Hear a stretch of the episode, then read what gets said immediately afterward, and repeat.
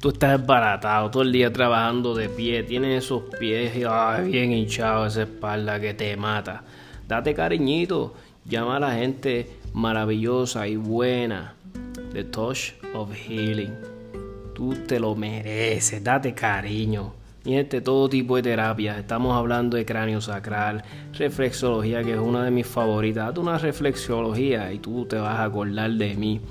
Eh, si eres deportista, eh, practicas deportes bien fuertes, eh, tipo jiu-jitsu, boxeo, mi gente, las terapias de coping maravillosas.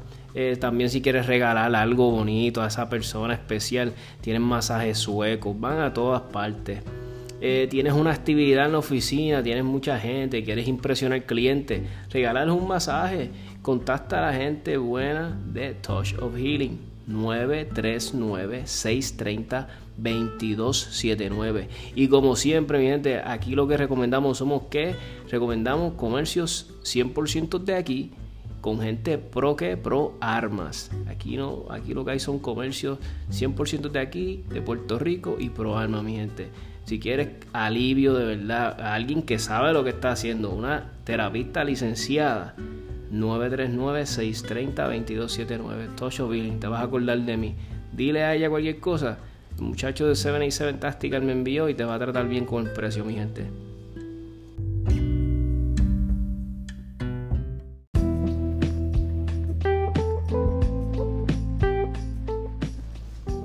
Tú necesitas buenos servicios de alguien de IT, alguien pero bueno de verdad, responsable, con experiencia, con años ya en el mercado establecido mi gente, tú necesitas contactar a NetTech. Eh, estamos hablando si necesitas cableado, ah, implementación de sistemas, eh, mantenimiento, asesoría, reparaciones, eh, oficinas, casa. Llama a la gente buena de NetTech, mi gente 787-220-8893. Y como siempre, que este, recomendando gente que 100% de aquí de Puerto Rico y pro almas, mi gente. Así que si tú quieres este, respaldar una compañía de IT buena de verdad y que sea pro alma de verdad, mi gente, no dudes en contactar a la gente buena de NetTech. De nuevo, 787-220-8893.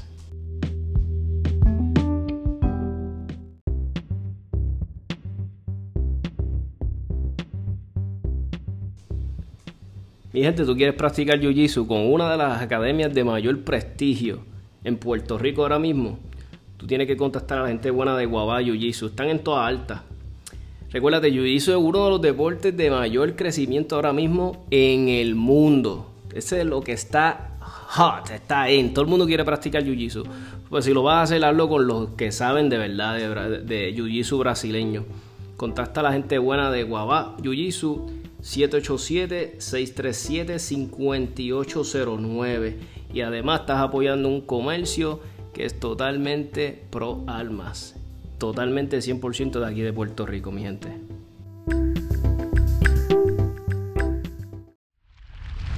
...787 Tactical acaba de comenzar. Ahora con ustedes, Tommy. Pues muy buenas noches, mi gente. Este, hoy nos acompaña este, alguien que está bien, bien, bien, bien activo en, los foros de alma. Este, inclusive es de estas personas que por lo menos que yo sigo y cuando veo un meme que él comparte, yo sé de quién es. No sé si te pasa igual, que a veces uno ve un meme y dice, este tiene que ser fulano. Pues así me pasa con este eh, con Javier. Pues aquí hoy tenemos a, Javier, muchos lo conocen, al licenciado Javier este, Jiménez Vázquez. Este, Javier, gracias por, por aceptar la invitación. Saludos, Tommy, gracias, gracias a ti también por, por invitarme. Sí, sí, este, mira, mucha gente me había pedido, mucha gente me había pedido, me, me contactaban por inbox, me decían, mira, te invítate a Javier y qué sé yo, yo pues mira, me dije, a las personas que me dijeron, yo le decía, mira, me dijo que sí, es simplemente bendito tratar de coordinar un día que él pueda, porque imagínate, este, licenciado al, fin. Sí, hemos, hemos estado un poquito ajorados, pero sacamos tiempo para esto, seguro que sí. Mira, Javier, te pregunto rápido. Ajá. ¿Quién me dijo por ahí que usted le mete a la batería? ¿Es cierto eso? ¿Esa es tu, tu, tu pasión? Pues mira, eh, trato cuando puedo, ya no es como antes que, que estaba todos los fines de semana por ahí tocando de, de negocio en negocio. Pero sí, sí, la tengo ahí y me entretengo con ella de vez en cuando. Es una es parte de, de una de las terapias que, que uno usa para, para Ah. quitarse el estrés del día de encima. Cuéntame, ¿qué, qué género te gusta? ¿Qué, qué Ah, no, oye, eso todo el mundo lo sabe, yo soy rockero, eso no, muy bien de los míos? Este, de old, school o, de, o qué te gusta más esta género?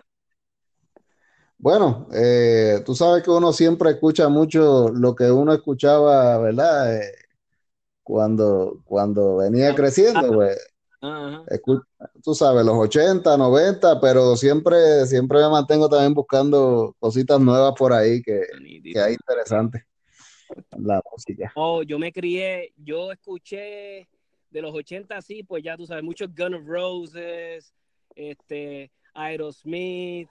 Yo, yo digo que yo fui rockero gracias a mi hermano mayor, porque él escuchaba toda esta música y era lo que estaba in, era, si tú, sabes, si tú eras cool, tú tenías que escuchar esta música. Ah, no, oye, eh, en mi caso era lo mismo. Mi, mi hermano, yo me acuerdo, me- nos llevaba, cuando mami nos llevaba a la escuela por la mañana, él todas las mañanas, me acuerdo, tenía puesto Justice for All de Metallica, eh, Appetite for Destruction de Guns N' Roses, todas esas cosas. Ah, eso, con eso crecimos. nítido, nítido. Ese, ese, ese es de los míos entonces. Y, y se, y se la pongo a mis hijos ahora para que, pa- para encaminarlos. Sí, es, no, exacto, para que, porque imagínate, no todo puede ser este Bad y el otro, eso no, no puede ser. No, no, no, no sé. El que escuche Bad Bunny aquí se tiene que ir de la casa.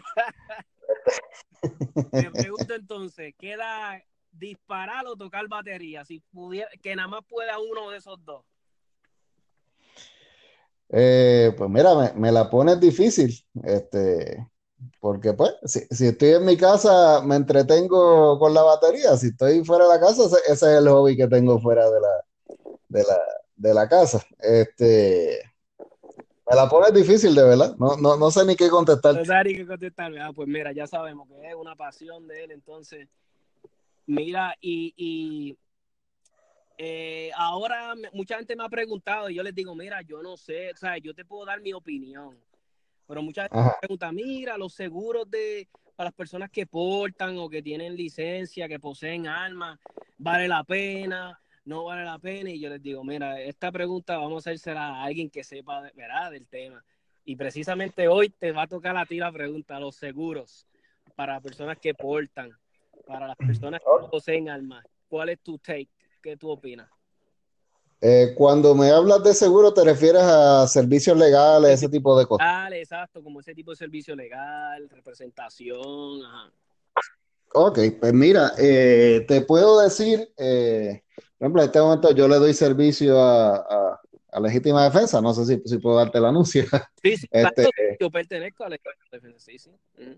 Eh, que en realidad eh, Legítima Defensa no es eh, propiamente un seguro, eh, es un servicio legal donde hay una, ¿verdad? Hasta cierto modo una, una contratación directa de, de, de abogado y una relación abogado-cliente, o sea, estás contratando con, con abogados. Ujú. en términos del servicio legal como tal. Eh, pero para contestar tu pregunta, pues mira, sí, eh, entiendo que es una herramienta muy valiosa porque especialmente, ¿verdad? Los que, los que portamos armas y estamos en, en- en este ambiente de, de las armas, eh, este asunto de las armas va de la mano, o sea, siempre con aspectos legales. Eh, el, el tú utilizar un arma de fuego, pues, ¿verdad? Estás cruzando una línea bien fina entre lo que es legal o ilegal, o inclusive no necesariamente tiene que ser algo ilegal,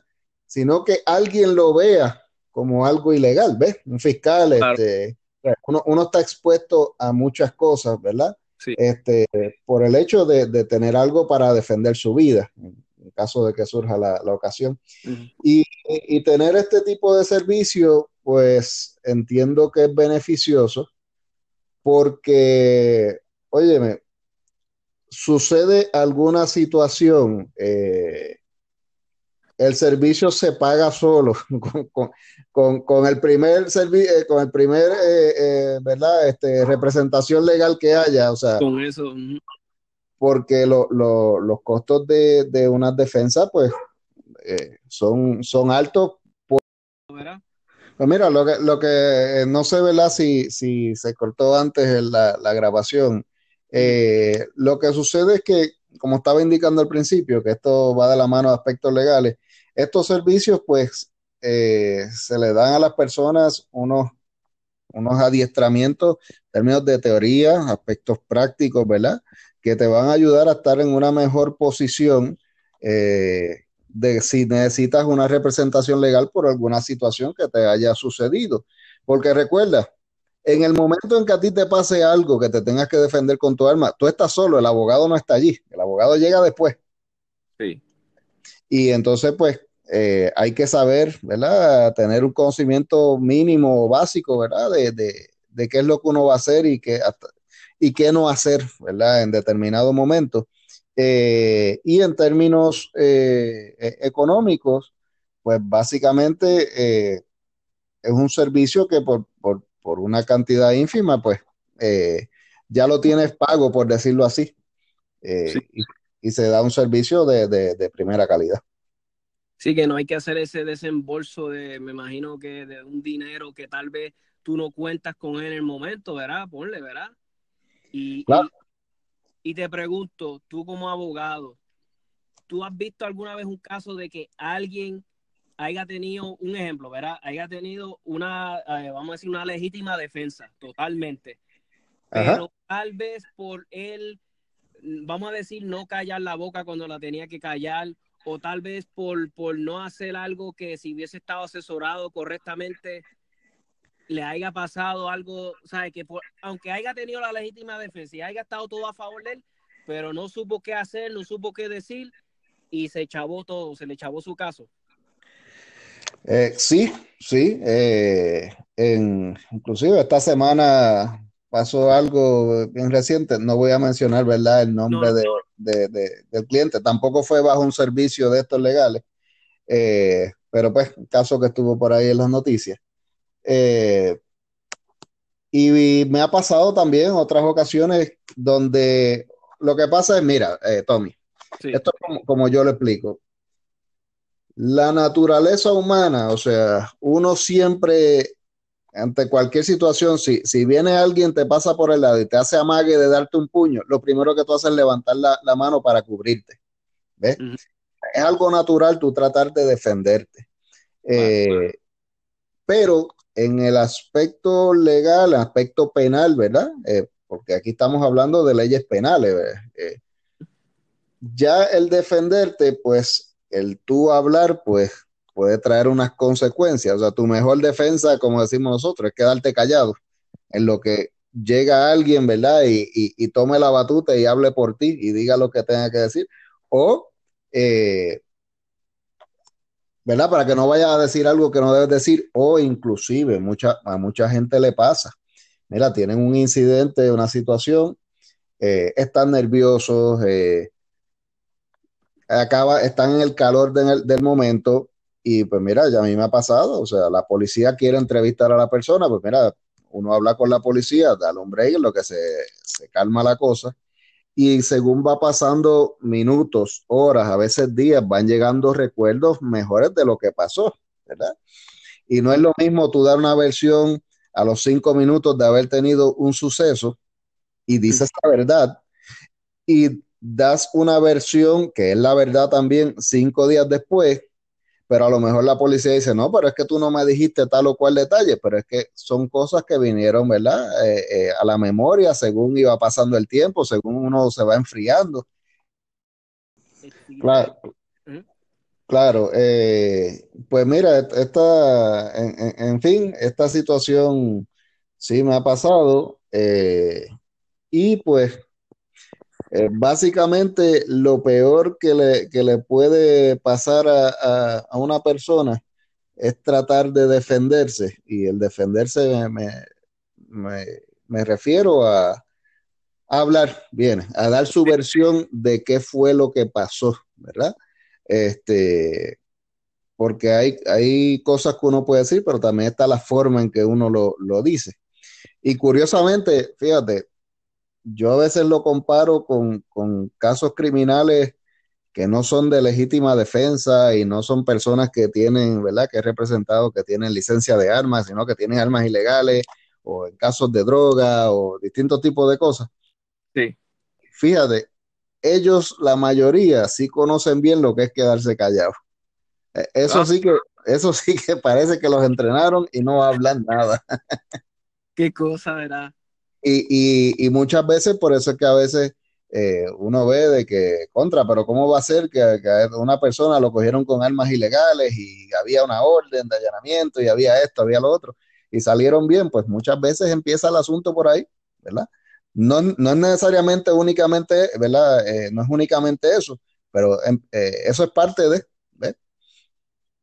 de, de ellos mantenerse en silencio, como dice uno. Sí, sí. Afecta, afecta su defensa. O sea, la defensa, la persona debe, debe trabajarla directamente con, con su representante legal. Interesante, interesante. Javier, ¿y, y, y cuándo empieza, eh, vamos a ver, ah, como le, como le decimos nosotros, esta fiebre por las armas? ¿Cuándo empieza? ¿Cuándo nace? Si nos puedes hablar de eso. Pues mira, eh, a mí siempre me ha gustado esto de, de las armas y armas de fuego, los cuchillos y todas esas cosas. Ujú. Este, mi papá siempre, siempre tuvo su arma, eh, ¿verdad? siempre nos enseñó la seguridad y demás. Y llegó un momento eh, cuando pues, ya yo era, ya yo era abogado, llevaba varios años en la, en la práctica. Ujú. Mi papá me dice, oye, yo tengo un revólver allí, ¿por qué tú no lo coges para ti? Y yo le dije, pues mira, casualidad estaba mirando los otros días armas en internet y cuando él me dice lo coges para ti, ahí entonces yo me moví, yo no sabía absolutamente nada de cómo se tramitaba una licencia de armas ni nada. Y cuento de algo corto, eh, como dos días o tres después, ya yo tenía mi licencia de armas en mis manos. Este, digo, en aquel momento las licencias se hacían en las comandancias de área, no, no, no, no es que yo haya movido palas ni hecho, ni haya No. hecho nada, ¿verdad? Fuera de, de lugar. Eh, eso fue como para finales del 2006. Y de ahí entonces, pues, empecé, ¿verdad? En el asunto de, del tiro, eh, practicándolo, ¿verdad? Después, eh, allá en Ponce con, con Walter Almodóvar, pues, empecé en el tiro práctico. Y por ahí he seguido hasta, hasta el día de hoy. Tanto, ¿verdad? El, el asunto de, el aspecto deportivo del tiro práctico como el asunto de defensivo de, de portar un arma de fuego. Yo siempre digo que, verá, a mí, me, verá, a mí algo que me llama mucho, vamos a decir la atención, que capta mi, mi es cuando, verá, si yo, un ejemplo, verá, voy a tener esta persona, este abogado que me va a representar por algo que tenga, verá, un caso de ley, de armas, por lo que sea. Y a mí siempre yo digo, caramba, qué brutal, pues que también mi abogado sea un fiebre de las armas, ¿verdad? Como que, qué cosa brutal, como que no sé si a, tal vez tú siendo abogado, no sé si lo, lo, puedes ver de la forma como yo, pero como que yo lo veo como una ventaja, porque esta persona entiende tal vez mi pasión, entiende mi pasión por la segunda enmienda, y no sé, como que para mí es como un bono. Un bono. claro, claro. Oye, eh, por ejemplo, en, en, hay distintos tipos de casos. Si, si hay, por ejemplo, un, qué sé yo, alguien lo acusan de delitos contributivos, pues oye, yo me busco un abogado que, que sepa de contabilidad y, ese tipo de, ¿verdad? de, materia. Eh, pero sí, eh, y de hecho, te, te, tengo que decir que en, en muchos aspectos también ayuda eh, en ese sentido. Eh, por ejemplo, no hace mucho, eh, ¿cuándo fue? Creo que fue para hace como ocho meses atrás, tuve el, eh, ¿verdad? Yo lo llamo un privilegio de darle un, un seminario sobre aspectos forenses de la ley de armas a, en, a la, abogados de la Sociedad de Asistencia Legal. Y fue bien interesante porque dentro de todo, pues tú ves muchos abogados que litigan casos de armas de manera excelente todos los días, pero aspectos prácticos de las armas, ¿verdad? De cómo se identifican sobre su funcionamiento y demás, pues muchos de ellos no, conocían, por no decir la mayoría. Eh, eh, y, de hecho, desde ese momento, eh, digo, ya desde antes, pero ese momento se intensificó. Oye, todos los meses yo recibo por lo menos una o dos llamadas de abogados para, para consultas de casos que tienen que ver con armas. Este, por ejemplo, me pasó una vez una, anécdota que yo hice allí precisamente. Un día estoy en el, en el tribunal y viene, viene este compañero abogado a consultarme algo, ¿verdad? De un caso de armas que tenía, de un cliente que lo habían cogido con un revólver. Y entonces me está consultando un aspecto y me enseña una foto del revólver. Y yo le dije, de la foto, yo le dije, ese revólver no dispara, está dañado. ¿Cómo va a ser? Pues mira, y le expliqué, mira, está pasando esto, si te notas esto en el revólver, esto indica que está dañado. Ah, brutal. y, y, efectivamente, eh, eh, eso, cuando él fue al caso, precisamente surgió que el revólver está dañado y eso lo ayudó grandemente en su defensa. Que el arma no era capaz de disparar. Eh, y, todo esto viene, todo esto viene pues por, el manejo que uno tiene de, por la fiebre, ¿verdad? Lo que, lo que estamos hablando de hace ratito. O sea que tal vez, ¿verdad? Si hubiese sido ponle que no, no te conocía o él con su conocimiento limitado de, pues, de, de armas como tal, hubiese tenido otro desenlace o no hubiese tenido ese, esa, esa ventaja, que mira qué, cosa, ¿verdad? Qué brutal. Sí, de, hecho, él, él, después me llamó porque el caso iba a tener un desenlace distinto. Ah. Eh, claro está, estaba, estaba en posesión de, eh, no, eh, no, caía dentro de la definición de un arma de fuego como tal, porque no era capaz de disparar, pero sí estaba en posesión de, piezas de armas de fuego sin licencia esa persona. Es, una diferencia, me imagino, brutal. De claro, ¿no? Y, pudo resolver su caso de una forma distinta. Eh, oye, y te estoy hablando de un excelente abogado. no, no, no, no, no, no es que él no sepa de, cómo llevar ese tipo de casos. Pero son cositas, ¿ves? Para menciono esto para, como a modo de ejemplo, ¿verdad? De, con una foto, pues uno puede identificar unas cosas que a lo mejor tú lo hubieses visto y tú te hubieses dado cuenta también, ¿verdad? Este, o cualquier otro que, de, nosotros que estamos por ahí en la fiebre, no, no es por el hecho de yo ser abogado. Este, y, pero pues, e, este tipo de conocimiento ayuda, ayuda. Mira, Javier, y que nos puedas hablar eh, así, por tu opinión sobre la ley 1050. El proyecto 1050. Perdóname, sí, el proyecto, ¿eh? Esa es la, ¿verdad? Hay que hablar con, propiedad, ¿verdad? Gracias que tú estás aquí, nos corrige. Pues mira, eh, mi opinión como tal sobre el proyecto, mira, en las redes sociales ha hablado mucho de sugerencias que hacen distintas personas para enmiendas, para arreglar o modificar, ¿verdad?, partes del, del proyecto. Eh, lo que sí es, mira, yo soy del pensar de que la mejor ley es ninguna ley en este, en este aspecto. Te entiendo. Eh, no dice eso, sí. Básicamente, Mira, si, si tú coges la, ley actual que tenemos, nosotros tenemos una licencia de arma, pero en realidad esa licencia de arma, tú vas a comprar un arma a una armería, esa licencia no tiene ningún fin práctico, sino hasta el final, final de la transacción, que es para que te pongan el arma a tu nombre, ¿verdad? Sí. Este, porque tú pasas por un background check, que todo eso es, eh, ¿verdad? Eso es federal eh, llenas una 4473, eh, la identificación que tú le tienes que presentar a, la armería es una identificación estatal y no puede ser la licencia de arma. Este, pues la licencia, la licencia de arma no, no contiene la, firma de la persona ni, cierta información que se requiere. Eh, y después que pasas todo eso, que te dan el PROCID, pues mira, es que entra la cuestión de la licencia de arma. Pues en ese sentido, pues yo no le encuentro el fin práctico, ¿verdad? A, la licencia.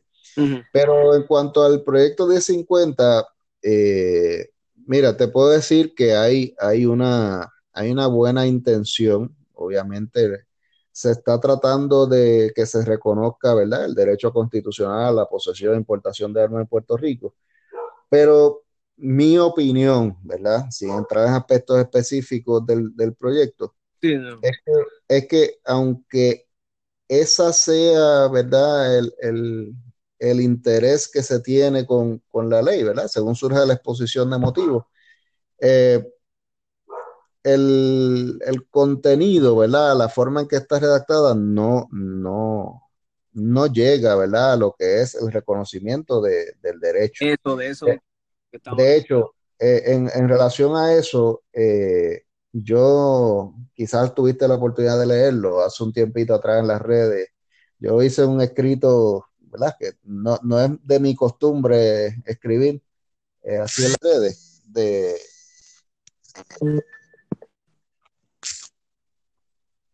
¿Estás aquí? Sí, estoy ahí, estoy ahí. Ok, es que ahora, ahora me están llamando a mí. Este, yo hice un escrito no hace mucho en las redes de, hablando de la teoría y la práctica, eh, versus la práctica, eh, porque hay algo que, yo en realidad no, no, no me cuadra, que es poner en manos de la policía, ¿verdad? La policía como, como institución.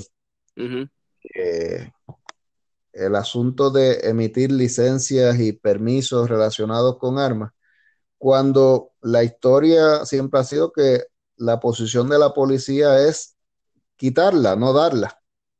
¿Ves? Eh, siempre, siempre la visión de la policía en, general es que esto es un privilegio. Eh, y no solamente eso, el que el asunto esté en manos de la policía en el aspecto práctico. Va, a ser, el trámite más costoso y más oneroso. Eh, en el sentido de que, mira, como, como, como yo había indicado anteriormente, ¿verdad? En el escrito ese que, hice referencia. usted, tú quieres una aportación de armas, tú se la solicitas a la, a la Policía de Puerto Rico a, a través de la división legal. Perfecto. La policía tiene que emitirte la, la aportación de armas, el permiso en X cantidad de días. Para empezar, en este momento la policía no tiene, ¿verdad? el, personal suficiente que por más que den el, el 200% no lo tienen para atender, ¿verdad? El, volumen que, que, tendrían de esas solicitudes. Segundo, lo atendería un abogado de la división legal. Estoy hablando haciendo referencia al proyecto. Sí.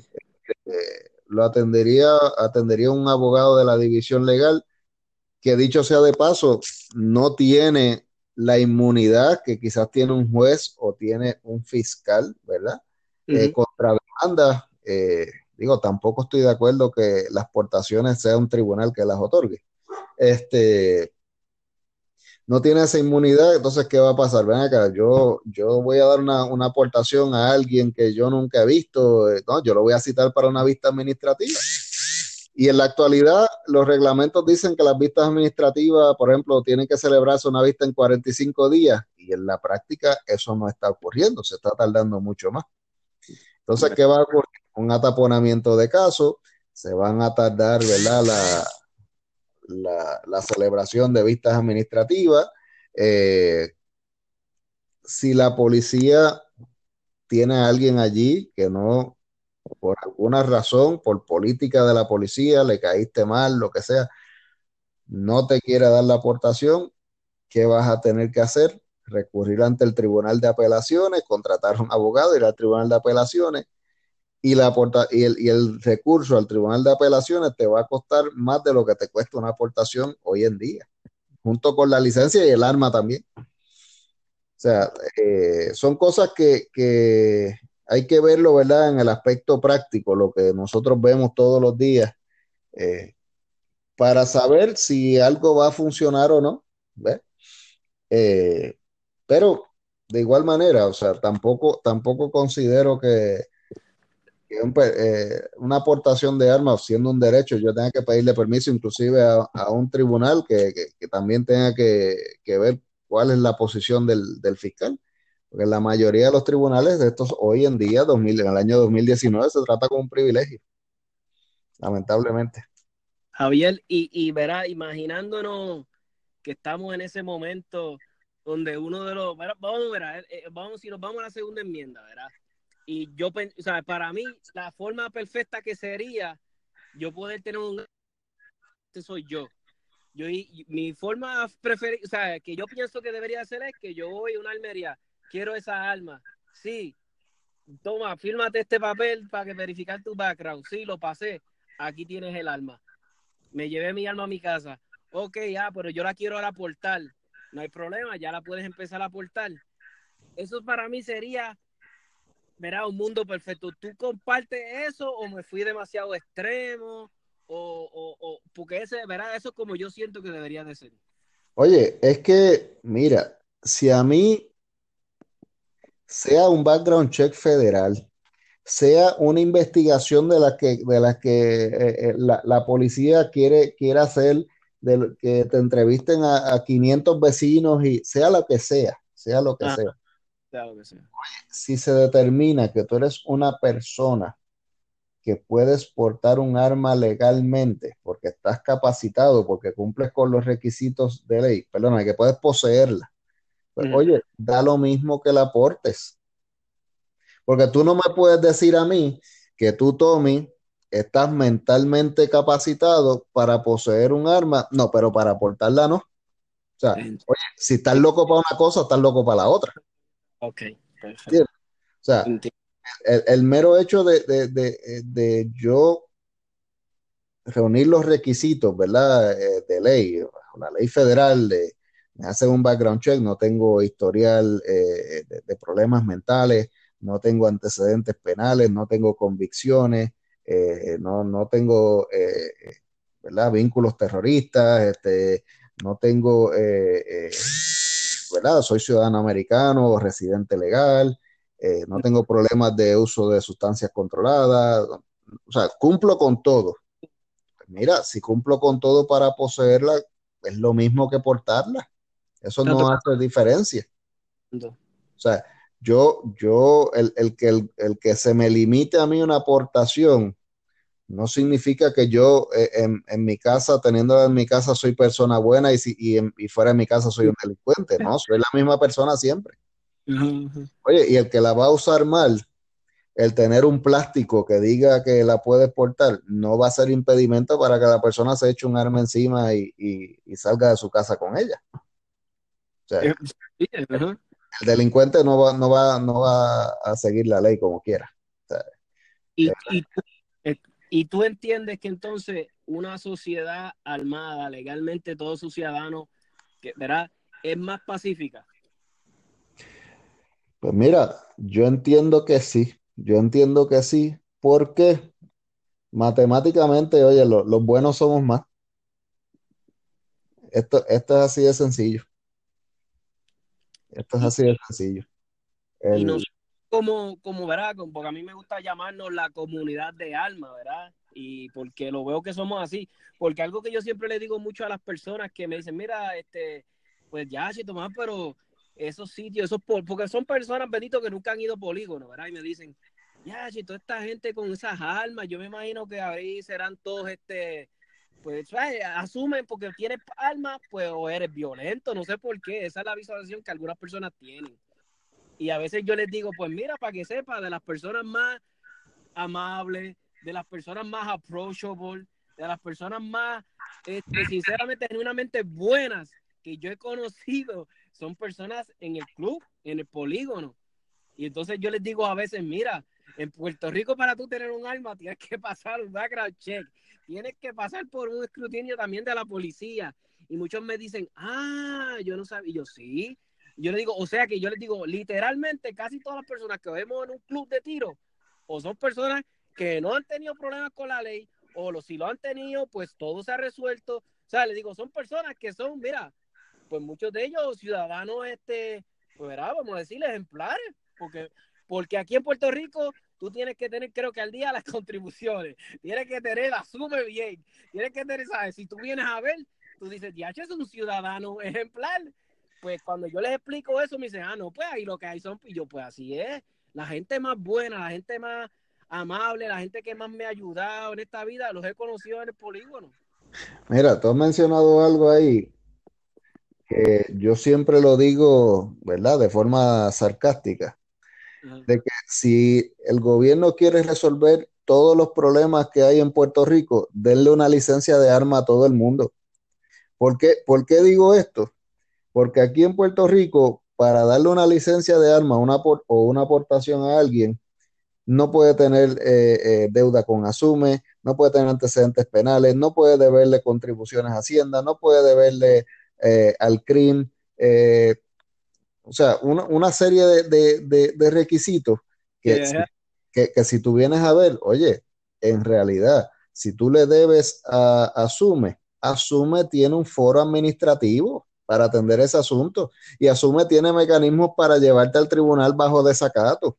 Si tú le debes dinero a Hacienda, Hacienda tiene su foro administrativo y también tiene sus, vertientes donde eh, pueden haber delitos y procesarte, ¿verdad? Si tienes eh, eh, alguna deuda. Pero están pretendiendo controlar todo eso con una licencia de armas.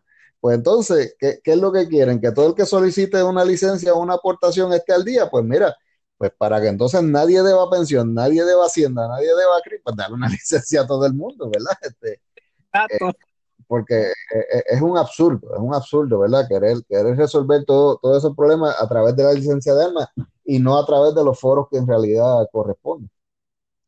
Mira, y nosotros, pues, a lo que yo iba diciendo que era que somos como, que los veo, que nos vemos como una comunidad. Como comunidad, a veces en las comunidades tenemos nuestras cosas, ¿verdad? A lo que nos hace fuerte como una comunidad y lo que a veces nos hace débil como comunidad. ¿Qué tú entiendes que es nuestra debilidad como la comunidad de alma? ¿Qué, ¿Qué, no nos ayuda? Mira, lo que no nos ayuda es la ignorancia. Cuando digo la ignorancia me refiero a desconocimiento, eh, ¿verdad?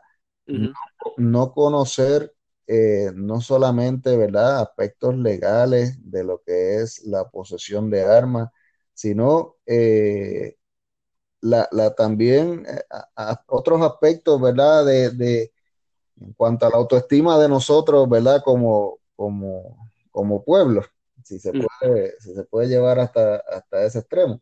Porque, óyeme, eh, si tú me dices a mí que, que en Puerto Rico no se puede reconocer la segunda enmienda eh, porque nos vamos a matar como si fuese el, y vamos a actuar como si fuese el viejo este Óyeme, tú lo que estás diciendo es que nosotros no servimos como personas, ¿verdad? Literal.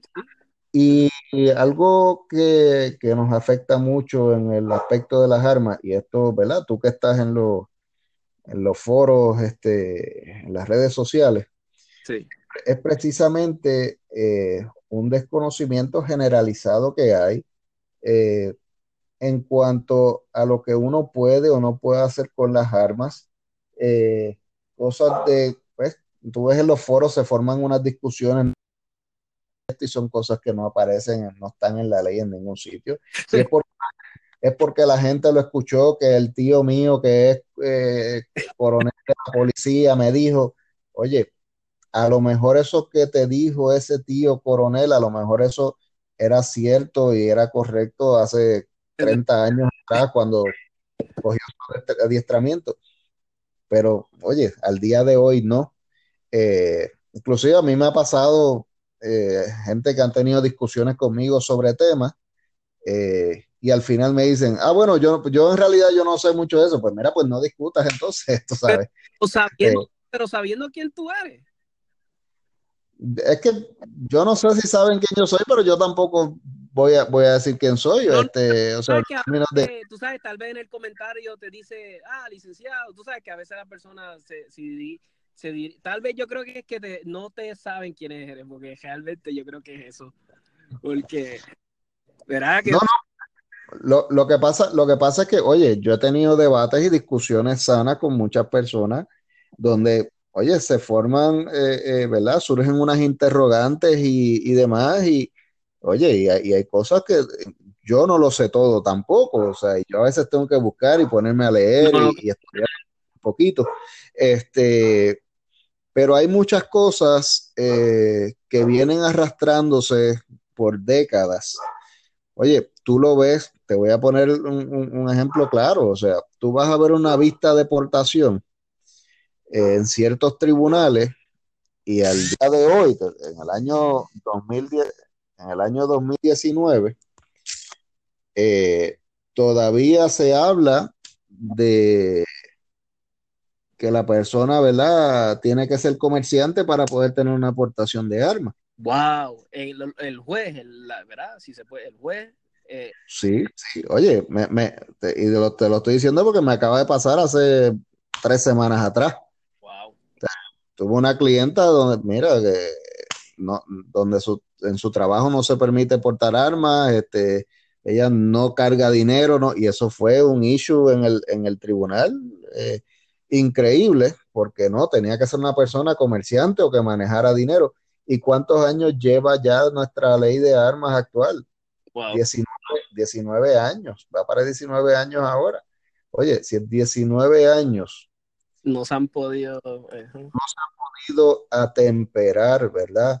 Eh, la mentalidad de la gente, el conocimiento. Oye, ciertamente eso denota de que, de que pues hay que, tiene que haber un proceso de, educación en, en, todo esto. Eh, y pues uno trata, ¿verdad?, dentro de lo que es posible, los seminarios, este tipo de cosas, de darle información correcta, pero yo entiendo que eso es algo que es lo que nos, afecta mucho. y oye, y va a seguir pasando. En, el momento en que se apruebe una ley nueva, sea el 1050 o, el, o la que sea. la que sea. Oye, va a seguir pasando, te vas a seguir encontrando con gente argumentándote bajo la ley 17 te va bajo la 404 y bajo la que esté también. sí, bendito, esto nunca va. Ay, Dios mío.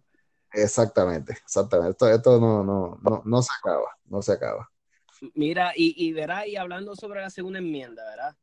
Porque si leemos la segunda enmienda, ¿verdad? Ella tiene como dos partes, ¿verdad? Como, ¿verdad? Como que yo la veo que, ¿verdad? Mi conocimiento me dice como que se divide en dos partes, ¿verdad? Y hay... Dos, dos parrafitos exacto, hay un párrafito que dice, a well-regulated militia being necessary to the security of a free state. Para ti, ¿qué quiere decir eso? O sea, ¿qué es cuando el licenciado Javier Jiménez Vázquez lee eso? ¿Qué, qué tú entiendes? Eh, pues mira, en, si, lo, si lo, te lo digo en términos de arroz y habichuela, ¿verdad? Obviamente el, término milicia eh, se discutió en el caso de, de Heller, ¿verdad? Eh, se habla de que la milicia pues no es propiamente el ejército, ¿verdad? Como, como mucha gente entiende. Eh, la milicia se refería a, grupos de personas que se unían para proteger sus comunidades, ¿verdad? Sus ciudades y eventualmente los estados sea, se trataba de, personas comunes y corrientes, personas civiles, ¿verdad? capacitadas para utilizar sus propias armas para la defensa de su país. Eh, y obviamente eh, el aspecto del security of a free state, pues ese aspecto, eh, recuerda, el, gobierno tiene los poderes que le da, que le da el pueblo, no viceversa. Y entonces, mira, las personas deben tener la facultad de tener sus armas, poder organizarse para defender, ¿verdad? Eh, sus comunidades, su ciudad, e inclusive protegerse ellos mismos de un gobierno tirano a veces cuando escuchamos gobierno tirano, como porque verá, tenemos la dicha, ¿verdad? Vamos a ver, ¿verdad? Porque estamos bendecidos, ¿verdad? Si nos comparamos, ¿verdad? Con otros sitios. Entonces la gente como que piensa que ah, la tiranía, eso, eso como que no va a pasar, porque ves, pues, pues vivimos en Puerto Rico, ¿verdad? Somos parte de Estados Unidos y como que no lo ve. Pero para mí como que es algo que puede estar, porque algo puede ser, es que a veces yo creo que las personas ven la tiranía como algún caso demasiado, demasiado, demasiado extremo, ¿verdad? Pero yo sé que hubo un caso hace poco que se vio que tal vez tú no me puedas robar luz, eh, eh, era algo del, eh, de un ranchero de Estados Unidos. Y a él le iban a expropiar una, unas, una, unos tejenos, no sé si tú lo llegaste a escuchar, era algo del ranch, ah, ah, no me acuerdo, pues él le iban a expropiar unos tejenos y creo que estaban completamente ilegal, no lo podían hacer, él tenía, pues él tenía que stand su ground si venimos a ver, eso es un, eso es tiranía de cierta forma, ¿no? Él se tenía que defender su, su, su tierra porque se las querían arrebatar el gobierno y, y, pues se armó y un montón de gente, si no me equivoco, se unió a él y lo ayudaron, se armaron un montón de residentes, vino gente a ayudarlo de, y muchos, creo que hasta personas que tienen eh, eh, canales de YouTube bien grandes, creo que hasta James Jaeger fue, otro muchacho que se llama The Haas fue ayudar, fue, fueron allá y, y, a veces como no nos toca tal vez de ser casi de esa forma, pues no pensamos que pues que la tiranía pues como que es un término pues que eso nunca va a pasar. Mira, yo lo que pasa es que eso, eso, como dice mi amigo Oscar Acarón, o sea, vivimos en una dictadura solapada. Este, pero mira, todo esto lo vemos a diario, eh, eh, inclusive en cosas pequeñas que muchas veces nosotros las damos por, las damos por buena porque pasan así todos los días. O sea, eh, en esto de, la, de las armas, tú ves muchas intervenciones de la policía de que, pues, yo te quito la licencia porque puedo, porque yo fui el que te la di. ¿Ves? Este, y entonces, eh, no, yo vengo a investigar porque un vecino habló mal de ti, no, te tengo que ocupar las armas. y eso no funciona así. Y obviamente eso, es parte de, un gobierno actuando de una forma ilegal en contra de los ciudadanos. Pero muchas personas por desconocimiento, pues, ah, no, eso es así y lo dan por bueno. Y la policía viene y le dice las palabras mágicas, no, esto es el protocolo. Eh, ah, no, pues si es un protocolo, pues no, eso es... De hecho, a mí me ha pasado inclusive y yo le, yo le pregunto al policía, ¿cuál protocolo? ¿Dónde está escrito eso? Y no saben mencionar. Nadie, nadie me ha sabido contestar. ¿Ves? Este, y son, son cositas así, ¿verdad? Este, que, que donde el gobierno de, de una manera u otra interviene y te van quitando derechos poco a poco como el, como el caso este del Tribunal Supremo de los otros días de, de, Rolón, donde hablan de, que la policía tiene la expertise en asuntos de seguridad y determinar lo que es que una persona tiene historial de violencia, pero esa persona no tenía historial de violencia. Le, prohibieron tener armas por, cosas que él pudiera hacer, cosas que no han pasado. Y que, como la película Minority Report, este, y pues, y, ese tipo de cosas es parte de, lo que yo considero como si fuese tiranía. Mm, sí, eh, lo hacen como que poquito, un poquito de acá, porque para que no se vea como que mucho, como que vamos a quitar este de, y cuando vienes a ver, como que, wow, ¿dónde están mis derechos? Y yo digo que, caramba, una de las de las comunidades que más eh, pues vamos a decir que ceden, que llegan a compromiso, es la de las armas. Que si, que si se les ocurre allá en los estados una ley nueva de, pues los primeros que se ven afectados son los, ciudadanos, los buenos, los que eh, vamos a banear los, los, los, stocks estos que estuvieron hace poco hablando, los, los, los stocks estos que convertían, este, lo que hacían era como que rapid fire. Eh, sí, los, los, los pues aunque yo, ok, independientemente, para mí era una estupidez, o sea, el, el invento, pero oye, pero ¿por qué no? ¿Por qué yo? Si, si yo quiero uno, que pues entonces eso te lo quitan. Y cuando vienes a ver, mira, yo viví mucho tiempo en California y me acuerdo porque yo viví, pues imagínate, llegué a, llegué a estar mucho tiempo en Idaho, imagínate el cambio a California. Y entonces me dicen, me dicen, ah, aquí los magazines no pueden pasar de, de 10 rounds. Y yo, pero ¿y por qué? Porque, pues una vez, porque pasó esto y esto, y yo, en mi, vamos a decir en mi ignorancia, ¿verdad? Porque no sabía, yo les decía, ¿y usted? Y yo les decía, ¿ustedes se dejaron que hicieran eso? o sea, y ellos me miraban como que, cállate la boca, este, eso es, nosotros cedimos porque si no iba a ser peor. Cuando me lo contaban Fiebrus de las Almas de muchos años allá. Y después yo le decía, pero ¿por qué ustedes no hicieron nada? ¿Por qué? No, porque pues por eso, porque si no era peor. Y, Mira, es, que eso precisamente, eh, eh, te voy a poner dos ejemplos. Uno es bien absurdo, pero es la realidad. Eh, por ejemplo, en California, ellos tienen una lista de cuáles son las armas que el Estado permite que el ciudadano porte. Ah, no, no, no, yo no sabía eso. Y por ejemplo, un ciudadano no puede portar una Glock 26 generación 4, pero sí puede portar una Glock 26 generación 3. Pero ¿y cuál es la lógica? Pero Dios mío. Y tú que has visto esas pistolas, tú sabes que es exactamente la misma pistola, lo único que uno tiene una textura más áspera y el otro no. Pero, y, así. Pero, genuinamente, no, pero ¿tú crees que genuinamente ellos se creen que eso evita el crimen? O sea, que ellos dicen, esto que estamos haciendo va a evitar el crimen. ¿Tú crees que esa sea genuinamente la intención? Que sean tan ignorantes que esa sea la... Mm, no, no, no, eso eh, yo soy del pensar de que hay agenda más allá, o sea, no, no es ignorancia, no es ignorancia. Y en Puerto Rico, pues, oye, hay otros, te puedo dar otros ejemplos, o sea, de lo que es, eh, a, mi, a mi opinión, atropellos del gobierno. Por ejemplo, yo puedo, yo cometo un delito. Eh, pues, voy a una vista preliminar o voy a un juicio y salgo absuelto. Tan pronto yo salgo absuelto, yo voy a donde la policía, o voy donde el tribunal, le digo, tribunal, ordénale a la policía que me devuelva las fotos y las huellas que me tomaron por, por yo haber tenido ese delito.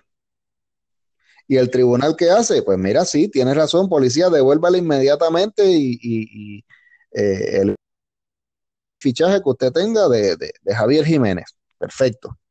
Ahora, cuando tú solicitas una licencia de armas, tú tienes una carpeta con la policía donde ellos tienen toda tu información, tus fotos, tus huellas, como si fueses un delincuente.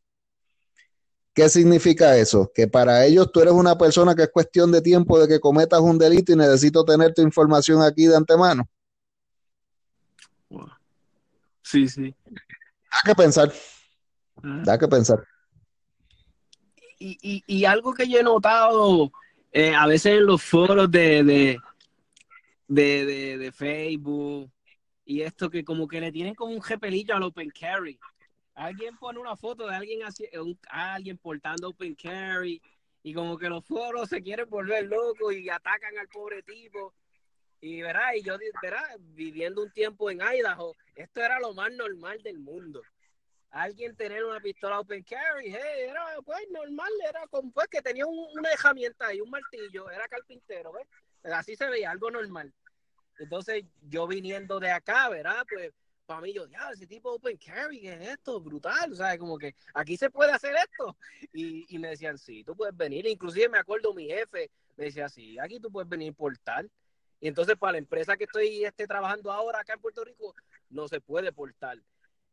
Y, y, y inclusive a mí mucha gente me ha dicho, tú dejarías de portar por tu trabajo. Y yo, verá, y lo digo aquí públicamente, yo digo que no, porque mi trabajo no es mi vida. O sea, yo no voy a dejar de mi, que mi seguridad por un trabajo. Sencillamente, pues yo tomo una decisión, ¿verdad? Y como decimos por ahí, yo tomo un riesgo. El día que, pues, que no se puede, que aquí, pero por mí no hay ningún trabajo que me haga que yo no yo no porte, ¿verdad? Eso no, no, existe el trabajo todavía que me haga que yo diga, wow, no, no puedo porque el trabajo. Pero yendo a lo del Open Carry de nuevo, ¿verdad? Este, ¿por qué aquí? ¿Qué, qué pasa con el open carry? ¿Tú, tú estás a, o sea, a ti, ¿qué, ¿qué, es tu opinión del open carry? ¿Qué, qué tú opinas de él? Mira, eh, aquí el open carry, tú mencionaste algo, que es que uh, ven a alguien open carry y los primeros que le tiran son los, los que, los que tienen armas. este, los primeros que, le, que, le, que los critican. Eh, en mi caso, yo no, para mí, yo no, el open carry no es algo que yo haría, ¿verdad? Porque para mí el arma, pues, lo más discreta posible y si me tuviera que defender, ¿verdad? Dios no lo quiera, este, pues, el, el, el, tenerla oculta es parte del factor sorpresa. ¿Verdad? Hablando, ¿verdad? Diciendo, ¿verdad? Vamos a decir tácticamente, ¿verdad? Es una ventaja. Entonces, exacto. Exacto. Pero, ¿verdad? Tampoco, tampoco critico al que lo quiera hacer, ¿verdad? Este, obviamente pudiera, no, no me viene ninguno a la mente en este momento, quizás lugares donde eh, no se permita portarlo de esa manera por alguna razón, o, pero en realidad entiendo que eso debe ser algo de cada cual. Ahora, también eh, hay aspectos del open carry que no deben ser penalizados, ¿verdad? Eh, por ejemplo, oye, si tú estás en tu carro y tienes tu, tu arma en una, en una, funda en la cintura uh -huh. y de momento te tienes que, que, bajar en una gasolinera a echarle gasolina en la bomba, que ahora pues puedes ir a una Puma y pagas con el, la aplicación esa que uno tiene en el teléfono. Sí, sí. Oye, yo entiendo absurdo yo tener que coger para, tengo mi arma en la cintura, tener que quitármela o ponerme una chaqueta encima para que no se note. Oye, estoy ahí al lado de mi carro, ¿verdad? Este, echando gasolina. Sí, sí. Este, pero entiendo que eso debe ser, ¿verdad? Prerrogativa de cada cual. Eh, ¿verdad? La prudencia y lo que eh, la forma en que la, que la vaya a aportar siempre y cuando no, no ponga en riesgo su propia seguridad. Claro, claro. Y lo haga de una forma segura. Segura y, ¿verdad? Exacto. Y, que, y, y eso es lo que a veces fallamos, porque yo a veces, eh, cuando decimos, ¿verdad? Vamos, yo quiero hablar un poquito del seguro, ¿verdad? De, de la forma segura. Uh, y a veces yo le, yo no sé cómo hay personas que se compran, un ejemplo, tengo un amigo, no lo quiero, no lo voy a tirar al medio, pero tiene una Glock que lo menos, yo creo que la Glock, no estoy exagerando, debe de valer 1.500 pesos, ¿verdad? Con todo lo que él le ha puesto, hermosa. Y el otro día, pues, mucha, tú sabes, cuando uno es fiebre, mucha gente te pregunta que qué te recomiendan, que te, pues él me dice, mira, toma una baqueta, eh, recomiéndame una baqueta. Pues yo le envío un link y el link que le envío era de la gente de Stealth Gear. Esas okay. me encantan. Y creo que le salía, no creo que llegaba a los 100 pesos. Y él me escribe para atrás, tú estás loco. Y yo le digo, pero condenado, tienes una pistola de 1500 pesos y vas a protestar por una baquetita buena. Y me dice, nada, que si eso yo lo que lo. Y yo, pero loco, si vas a aportar, vas a estar todo el día con esa arma, tú quieres algo cómodo, algo que te proteja el alma. Y yo, como que a veces no me explico, ¿cómo es posible que tú, tú tienes un arma de mil y pica pesos y tú escatimas en el holster, que es como que.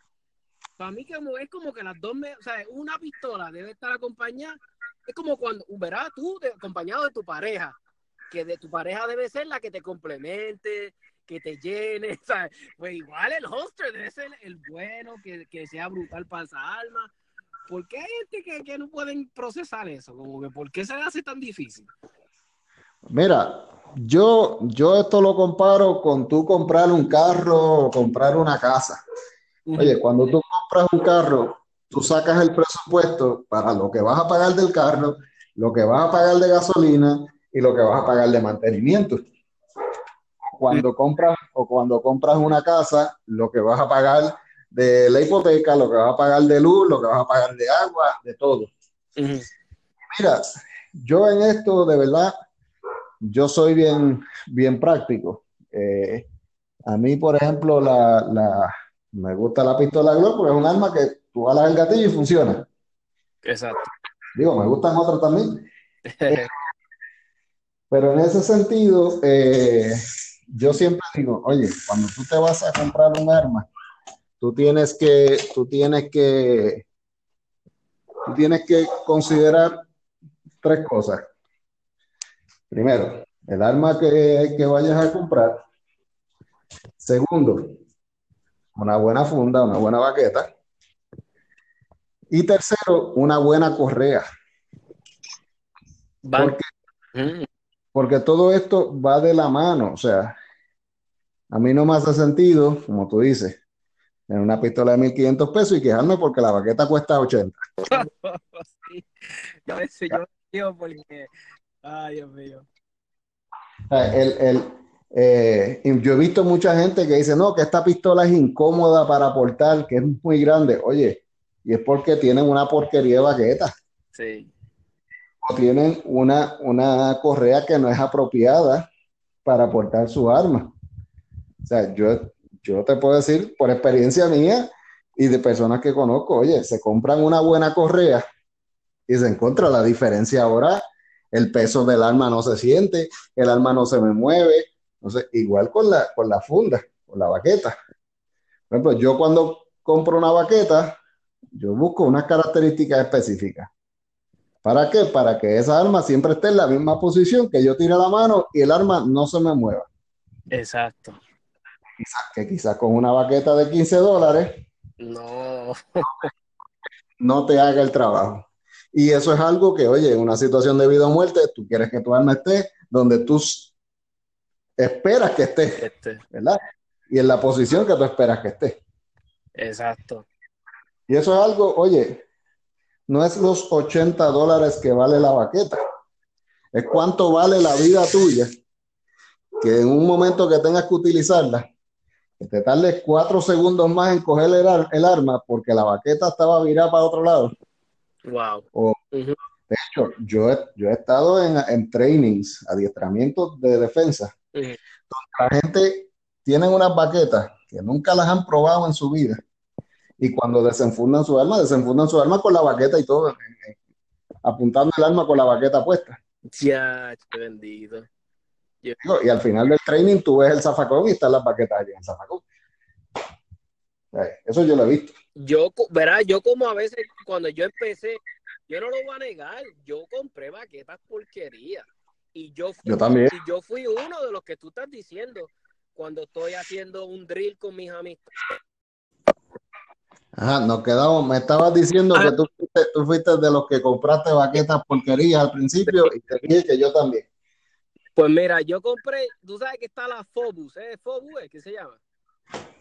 ¿La cuál? La Phobus, ¿eh? La plástica esta Phobus que tiene como... Ajá, sí, sí, sí. Exacto, pues yo, imagínate si era porquería, que era una imitación de esa. Era una imitación de la porquería. Pues estoy, pues me junto con mis panas Tacticool, que tienen baquetas de 150 pesos, que las tienen así que se las pueden poner en el muslo. Y yo estoy así tirando, y cuando saco esa baqueta que sale con toda la pistola, y todo el mundo se me queda como que mirando, como que, ¿y a ti qué pasa? Y yo, ah, no, que esta baqueta, que. Literalmente me acuerdo, la persona cuando vio la baqueta me dijo, esto es una porquería. Y cuando, eh, ¿sabes? Es como, como, es como cuando te dan un puño, como que, ah, en la cara, como que, ok. Desde entonces dije, voy a hacerme de mis cositas. Y después, y después me meto con unos fiebros y me dicen, no, ahora la fiebre es que vamos a competir. Pues entonces yo, ah, pues está bien, ya la que la baqueta que tengo y los portamagazines me van a servir. Me dicen, no, no, no, no. Si vas a competir, tiene que. Y después me llevan a otro sitio por internet. Y yo, ya, son cuántos, ya voy por 200. Este hobby es caro. pero, Igual que el otro. pero hace la diferencia. Ahora mismo, cuando yo, verá que, me, que estoy entrando en lo de competencia, cuando tengo mi cojeíta bien chévere, bien rígida, tengo todos esos portamagazines que tengo como cuatro. Mira, no sé si, o sea, el, peso no lo siento, no sé, porque tengo eso mismo que estaba diciendo Javier, una correa buena que aguanta, distribuye bien chévere ese peso. Y para que sepan, cuando yo porto, ¿verdad? ¿verdad? Porto full size. Yo porto una pistola full size. Y sí, obviamente, sí, yo sé que tengo una pistola ahí que pesa. Pero, sinceramente, mi baqueta diseñado de una forma que mi gente, en verdad, sinceramente les digo, yo puedo estar cuando salgo con mi pareja, yo a veces estoy todo el día y no me molesta por, por, por eso, porque tengo una correa. ¿Quién no te molesta, tu pareja o la, o la pistola? No, la, la pistola, no, ella. ella escucha los, los, podcasts y no voy a decir, no, no, no voy a decir. Pero para que sepan, mira, mi correa, pues ustedes saben que yo soy una persona grande yo mandé a hacer mi correa porque donde las donde ya estaban hechas no había misai. Y entonces mi correa es de un cuero que yo creo que tiene casi wow, tiene que tener como un cuarto de pulgada. Es una correa de cuero buena. Y, y ya me ha dado servicio, ya voy para ocho años con ella. Pues ya me está pidiendo cambio. Pues ahora, pues, ¿verdad? Gracias a Dios, pues estoy rebajando y qué sé yo. Pues ahora cuando me pongamos a comprar una correa, ya yo estoy preparado que sé que lo menos que me va a salir una buena correa, lo menos, es 100 pesos, lo menos. Ah, no, oye. Me dio ocho años, me dio ocho años de, de servicio la correa. Es, es una inversión. Yo, yo, por ejemplo, yo hice lo mismo. Tuve que, oye, uno, como dicen por ahí, sacar la tarjeta, cerrar los ojos y, y me compré una, una, una correa de cuero de esas que tienen stainless steel de por medio que oye, si algún día me pasa algo y me quitan el arma, yo creo que con un correazo con eso lo mato también. sí, estamos igual, mi correa igual. Pues, pues, mi gente, no escatimen, por favor, no escatimen, compren sus cositas buenas. Porque ahora mismo lo que les digo, y lo dice, lo dice Javier, la Ajá, estamos por aquí. Ahora sí, este, pues sí, mira, y, y que como estaba diciéndote, hay, hay, hay, un caso que suena tanto, que lo escuchamos, y yo dije, caramba, te voy a preguntarle a Javier porque él me puede arrojar luz. Eh, ¿Qué nos puedes decir de por qué el caso este de Heller es tan, se escucha tanto en lo de las armas? ¿Por qué, qué hizo ese caso? ¿Por qué se menciona tanto? Bueno, el, ese caso de Heller, ese caso fue resuelto 26 de junio de 2008. Y ese es el caso donde básicamente eh, dio un giro, ¿verdad? Todo lo que estaba pasando en términos de la segunda enmienda, pues es el caso que reconoce el Tribunal Supremo de los Estados Unidos que el, el, el derecho a poseer y portar armas es un derecho, ¿verdad? Garantizado por la Constitución un derecho fundamental de carácter individual y que está ligado a, la legítima defensa. del caso de Heller en, adelante. De hecho, después viene el caso de McDonald's, que fue del 28 de junio de 2010, que ese caso es el que dice que ese derecho que reconocimos en Heller es aplicable a los estados. Precisamente, eh, eh, el caso de Heller versus el, Distrito de Colombia, Colombia no es un estado, es un Commonwealth. Y el caso de McDonald's es el que lo reconoce el derecho constitucional aplicable a los estados. y ahí es donde eh, es que en, base a esos casos es que empieza a surgir toda esta litigación que, de, la que se habla eh, en, los foros hoy en día, ¿verdad? porque es donde se hace finalmente el reconocimiento del, del derecho garantizado por la Constitución. O sea que básicamente entonces eso no había, eh, no, no, se había visto antes entonces en nuestros tiempos, ¿verdad? digo, se había planteado, esto se lleva años y años planteándose, eh, pero inclusive en Puerto Rico desde los años 80 se hablaba del caso de Geraldino del Río, donde se dice que no, en Puerto Rico esto es un privilegio, ¿verdad? Este, y, y este caso finalmente, ¿verdad? Resuelve y, define de que este, este derecho es aplicable a, todos nosotros, los ciudadanos americanos. Wow, por, ah, pues ya y por eso es tanto la, la, sí, eh, por eso es la importancia de este caso y por eso es que se menciona tanto. Ese, ese caso, tú, tú coges el caso de Heller, ese caso tiene alrededor de 200 páginas, una cosa así. Eh, es bien largo, pero hace todo un recorrido histórico eh, ¿verdad? De lo que es la segunda enmienda y el derecho a tener y portar armas. Eh, inclusive las la primeras, para, que tengas una idea, las primeras 25, 26 páginas eh, son dedicadas a definir lo que es keep and bear, keep and bear arms. eh, hasta, hasta eso ellos empiezan a definir, ¿verdad? De dónde es que vienen esas palabras que se utilizaron en la segunda enmienda de la Constitución y qué significaban esas palabras. Esa es la importancia de ese caso. Wow, wow.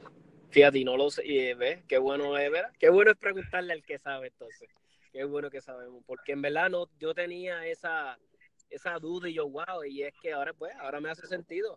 Es que no se veía planteado de esa forma, ¿ves? No se veía, entonces el Tribunal Supremo, pues, pues lo reconoció, ¿verdad? Vamos a decirlo, por, por fin, ¿verdad?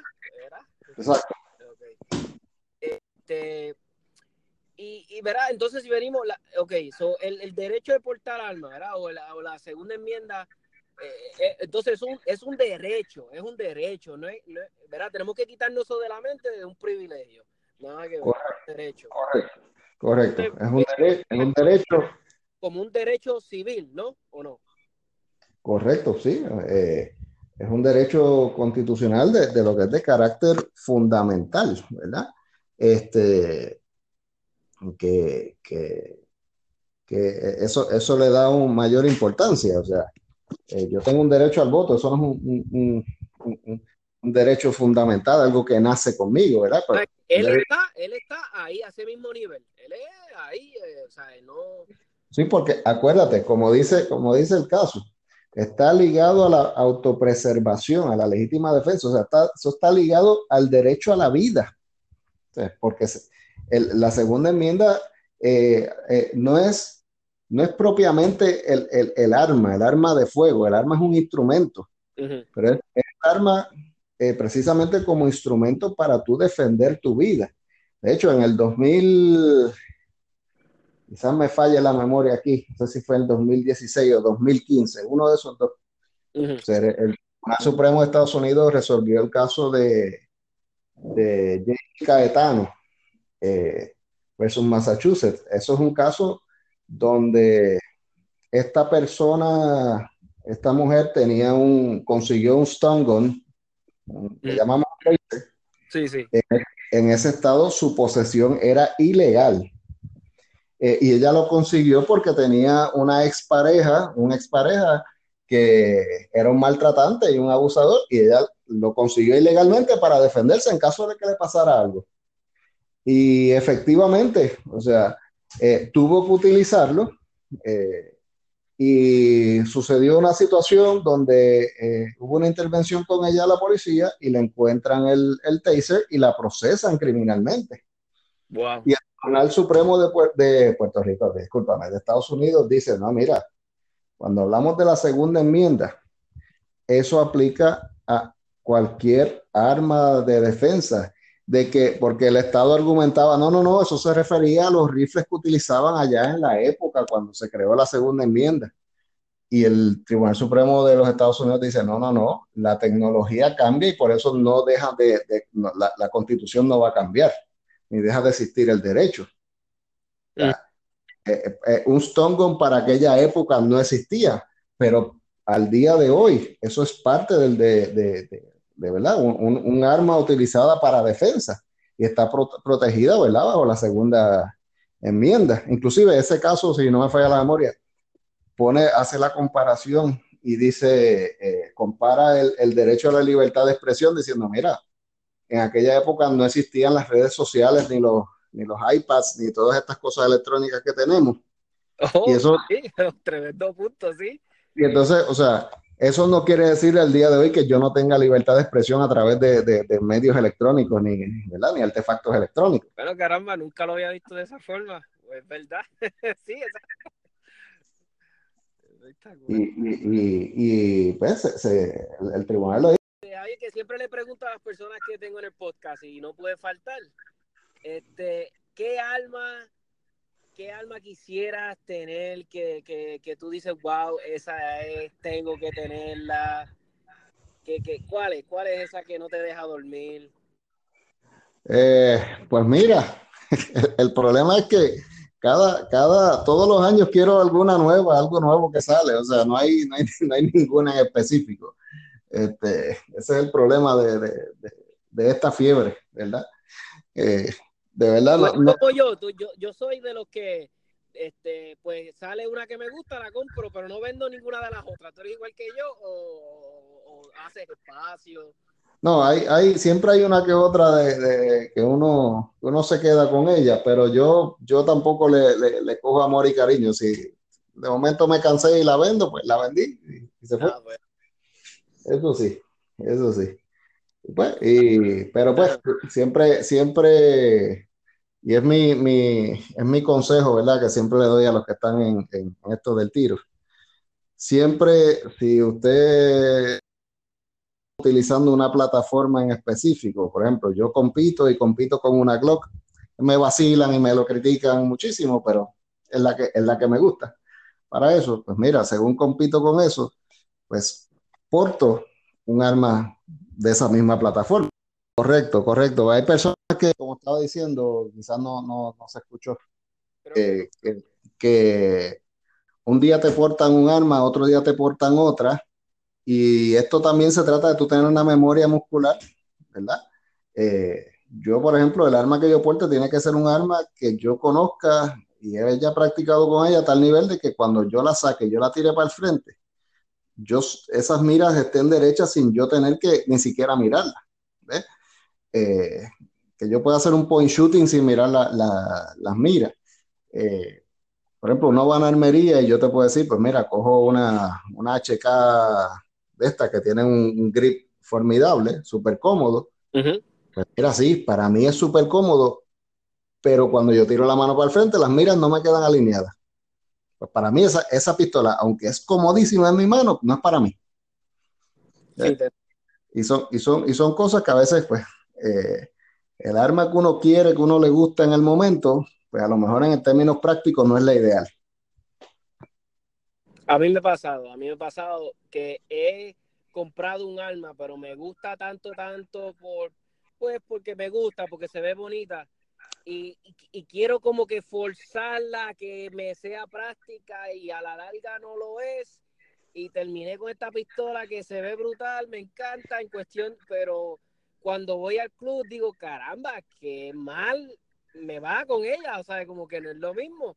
Y después de con esa pistola, o sea, en mi colección, haciendo nada, y como que me da remordimiento y dije, ah, lo compré esto para nada, literalmente la compré por impulso, porque se veía brutal, pero mira, y, y, y, mucha, y fíjate, y muchas personas, ah, que si la Glock, que si esto, qué sé yo, a mí a veces yo me, yo me vacilo los, los fanboys de la Glock porque, porque es lo que me gusta, porque me gusta ver sus reacciones. Pero sinceramente todos saben que una de las armas que yo recomiendo cuando alguien me dice, mira, quiero empezar, quiero esto, yo, cómprate una Glock. ¿Pero por qué? Y cuando le explico por qué, me dicen, ah, ok. Porque sinceramente es que hay que admirar la, ingeniería.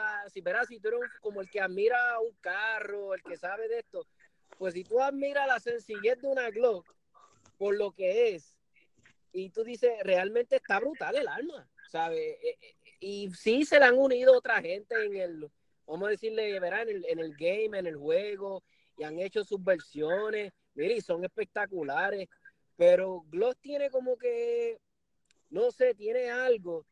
Eso entonces estamos hablando, ¿qué arma yo creo que existe ahora mismo que tenga tanta disponibilidad de cosas? Además de 1911 y de estas otras clásicas, pues mira, es la Glock, eh, eh, o sea, es algo increíble. Yo nunca, de verdad, de lo que llevo en el hobby, porque tampoco es que yo llevo años, pero lo único que yo había notado que se le pegaba a una en cuestión de disponibilidad de cosas eran los Ruger 1022. Además, pero wow, nunca cuando, inclusive me acuerdo mi papá, porque mi papá, ¿verdad? empezó esto hace años y fue el que me dio la fiebre. Mi papá me decía que cuando empezaron las Glock, que eso era que no querían saber de ella, que cómo es posible. Y, y, mi papá era uno de ellos. Mi papá me dice, yo era uno de ellos. Yo dije, ¿qué es esto? ¿Sabes? Viniendo de alguien 19-11. Y cuando tiró la primera vez con una, me dijo, hey, olvídate de, de yo no quiero saber más nada de pistolas pesadas para portar. Oye, hizo la transición y estamos hablando de alguien old school, old school. Y entonces como que él, pues esa inquietud de él ¿sabes? Como esa, esa, vamos a decirle, esa, esa filosofía de él se pasó a mí. Entonces yo a veces molestando, a veces los bloqueo, yo les digo, ah, pero esa porquería. Y lo